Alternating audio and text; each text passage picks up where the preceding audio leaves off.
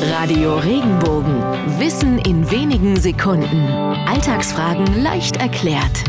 Warum sagen wir zu jemandem, der verrückte Dinge macht, du hast nicht mehr alle Tassen im Schrank? Gleich vorweg, es ist egal, wie viele Teller, Tassen oder Töpfe bei Ihnen im Küchenschrank stehen.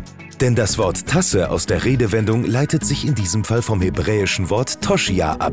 Das heißt übersetzt Verstand. Wer nicht alle Tassen im Schrank hat, der ist also nicht recht bei Verstand. Auch der Ausdruck trübe Tasse leitet sich von dem hebräischen Wort ab.